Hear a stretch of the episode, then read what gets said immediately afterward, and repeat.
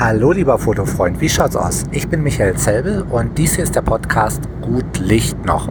Es ist mal wieder ein bisschen lauter im Hintergrund, weil ich sitze schon wieder im Flugzeug. Aber vor ein paar Tagen hatte ich ja schon mal eine Episode im Flugzeug aufgenommen und scheinbar konnten mich alle ganz gut verstehen. Das hat funktioniert. Von daher dachte ich mir, heute mache ich das äh, nochmal, weil ich halt gerade bei einem Thema war, was ich auch nochmal hier in dem Podcast ähm, ja, thematisieren möchte. Es ging darum, ich habe gerade, als ich noch äh, am Gate saß vor dem Boarding, äh, noch eine Frage, eine Fanfrage beantwortet. Und äh, da hatte jemand gefragt, ja im Grunde gefragt, warum ich Porträts mit f2.8 schieße. Speziell bei einem Foto äh, draußen, wo das Modell neben dem Baum stand. Und er, er meinte, wäre es da nicht angebracht, ein bisschen mehr Tiefen, äh, Schärfentiefe zu haben und eine äh, kleinere Blende zu nehmen und ja, was soll ich dazu sagen? Ähm, äh, ich meine, jetzt, jetzt, in der Videoantwort habe ich äh, einfach mal dargestellt, dass es ganz viele Argumente dafür und dagegen gibt. Von daher ist es egal, was man nimmt. Es ist einfach die, tja, der eigene Geschmack.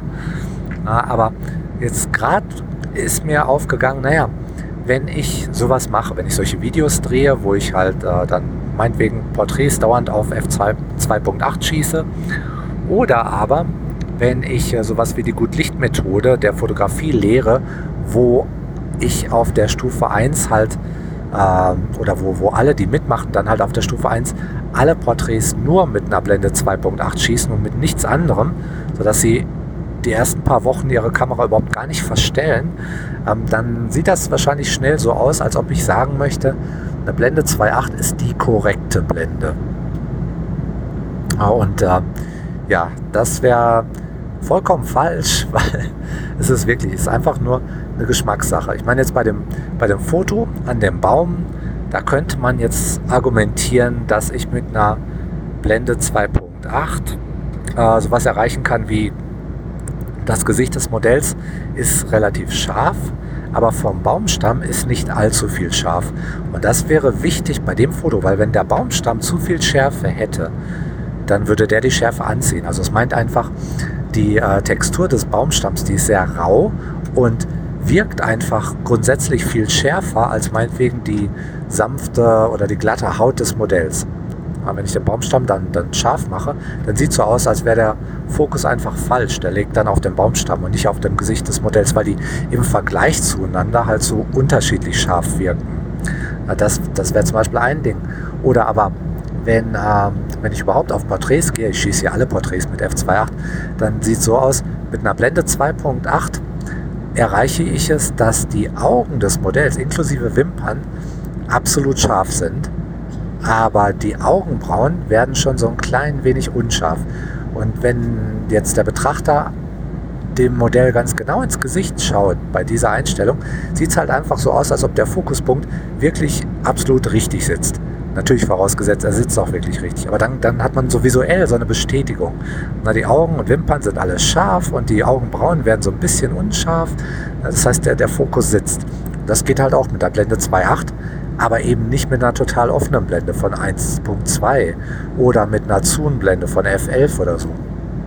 Das geht alles nicht. Von daher, ja, klar gibt es Argumente für, aber es, ich meine, es gibt halt auch andere Beispiele. Zum Beispiel mein Freund Stefan Gesell aus München. Ähm, da, da, die Chancen stehen gut, dass du seine Fotos kennst, aber meine halt nicht. Stefan schießt alles mit einer wahnsinns äh, Schärfentiefe. Ähm, da ist alles scharf, vom Vordergrund bis Hintergrund. Da verwendet er eine Blende 22 oder irgendwas bis 40, weil er hat so einen Manga-Stil fotografiert. Äh, mit sehr viel äh, Collagen drin, aber halt alles ist scharf, vom Vordergrund bis Hintergrund. Und seine Fotos sind toll. Und der hat eine große Anhängerschaft für seine Fotos und hat da schon ganz viele Preise für gewonnen. Ich habe keine Anhänger für meine Fotos. Ich äh, lehre nur so ein bisschen Fotografie, aber bei ihm sieht so aus, ja, der hat ein Following. Das heißt, äh, da macht er sicherlich auch irgendwas richtig mit, mit so einer kleinen Blende. Aber es geht auch genauso umgekehrt.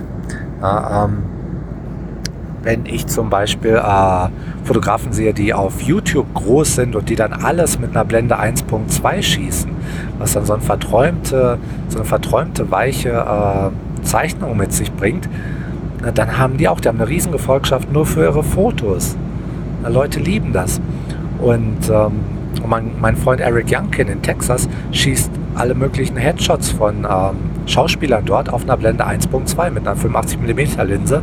Das ist sein, seine äh, Headshot-Signatur quasi und die Leute kaufen es ihm ab ohne Ende. Von daher, äh, auch das ist richtig. Warum nicht, wenn der Künstler das so möchte?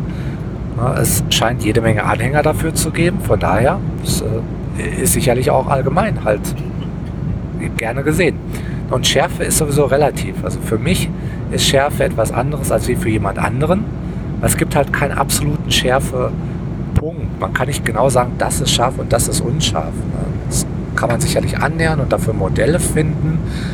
Aber ganz ehrlich, es ist, ähm, ob etwas jetzt wirklich scharf ist oder nicht, das ist Ansichtssache. Also vor vielen Jahren, wo wir noch nicht die tollen Autofokus DSLRs hatten, da war unser Anspruch an Schärfe zum Beispiel noch viel, viel geringer, als der es heute ist. Und, und genauso ist das auch relativ, je nachdem, was ich als scharf empfinde.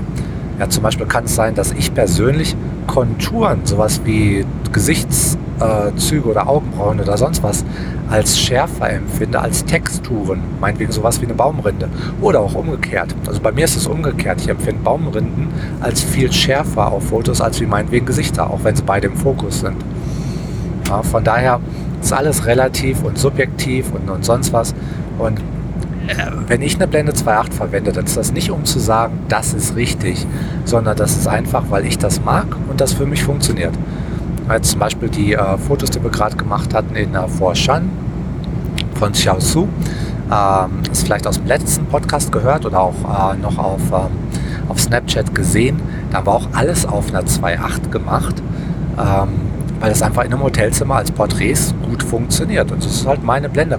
Es gibt ein paar Einstellungen, die mache ich dann anders. Zum Beispiel hatten wir da auch so eine Einstellung, wo es äh, um was, was mehr Künstlerisches ging. Das war so ein Spreadlegs-Foto, also ein Beinespreizfoto, wo äh, wenn ich es nicht künstlerisch mache, dann sieht es halt einfach billig aus. Und sie äh, lehnte sich da halt so hinten rüber aufs Bett.